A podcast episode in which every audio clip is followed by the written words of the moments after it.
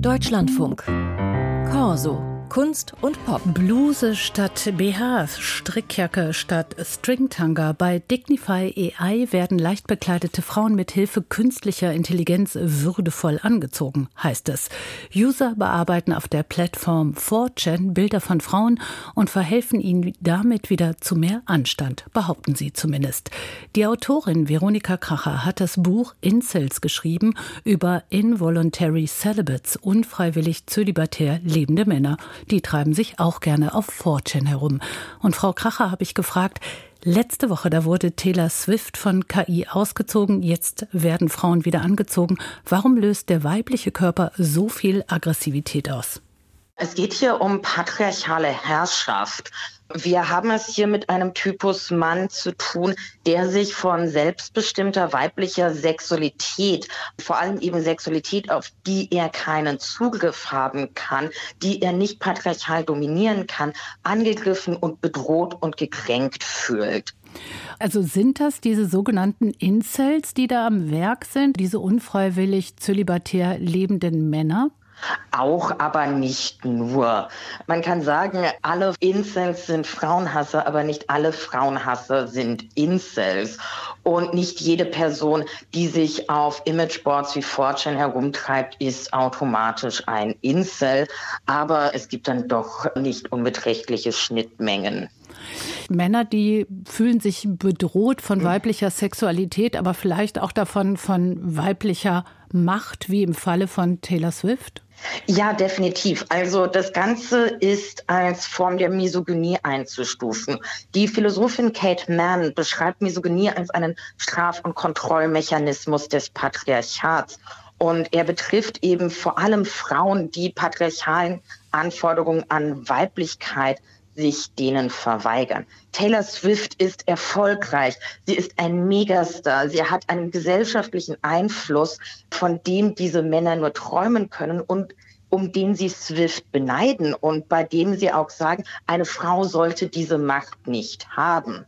Und dann ist eben diese Form der sexualisierten Gewalt ihre, ihre Form der Rache, weil sie damit vermitteln, naja, Taylor Swift, du bist halt trotz allem, trotz deinem Erfolg immer noch eine Frau. Und als solche stehst du im patriarchalen Verhältnis unter uns. Als solcher können wir dir sexuelle Gewalt antun und dich auf deinen Status als Frau, als Sexobjekt dass du in unseren Augen bist, zurückwerfen. Und davor schützt dich auch all deine Macht nicht.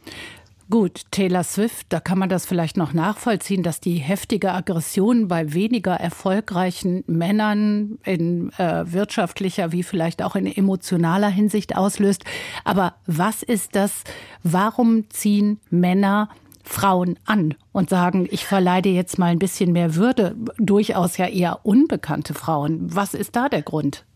Frauen, die in der Sexarbeit tätig sind, gerade auf einer Plattform wie OnlyFans, sind regelmäßig Zielscheibe und Feindbild von sexuell frustrierten Männern anstatt dass diese Männer nämlich Sexarbeit auch als eine Kommodifizierung von Sexualität im patriarchalen Kapitalismus begreifen, sehen sie das Ganze als, oh mein Gott, diese Frau zieht sich aus und nutzt ihren Körper, um armen Männern wie mir, die sonst keine Möglichkeit darauf haben, äh, weibliche Körper zu sehen, das Geld aus der Tasche. Und deswegen ist sie eine dumme Hure und deswegen hasse ich sie. Also es ist halt wirklich primär ein Hurenstigma und Sexarbeiterinnenfeindlichkeit. Kann man das einer gewissen Gesellschaftsform zuordnen? Kann man sagen, dass sich besonders patriarchale Gesellschaften davon bedroht fühlen, kapitalistische Gesellschaften oder passiert das weltweit?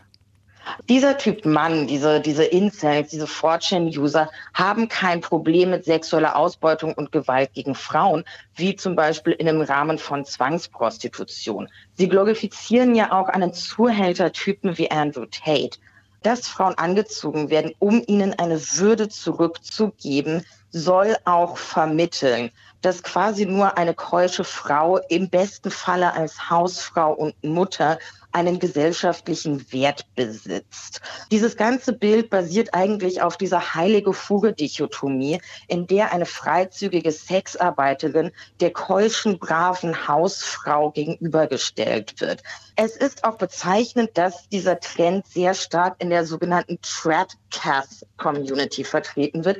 Hierbei handelt es sich um rechte Internettrolle, die sich einem religiösen katholischen Fundamentalismus zuordnen und sich natürlich auch durch ein extrem patriarchales, misogynes Weltbild auszeichnen. Veronika Kracher zum Netzphänomen, Netzphänomen Dignify AI, eine KI, die Frauen anzieht.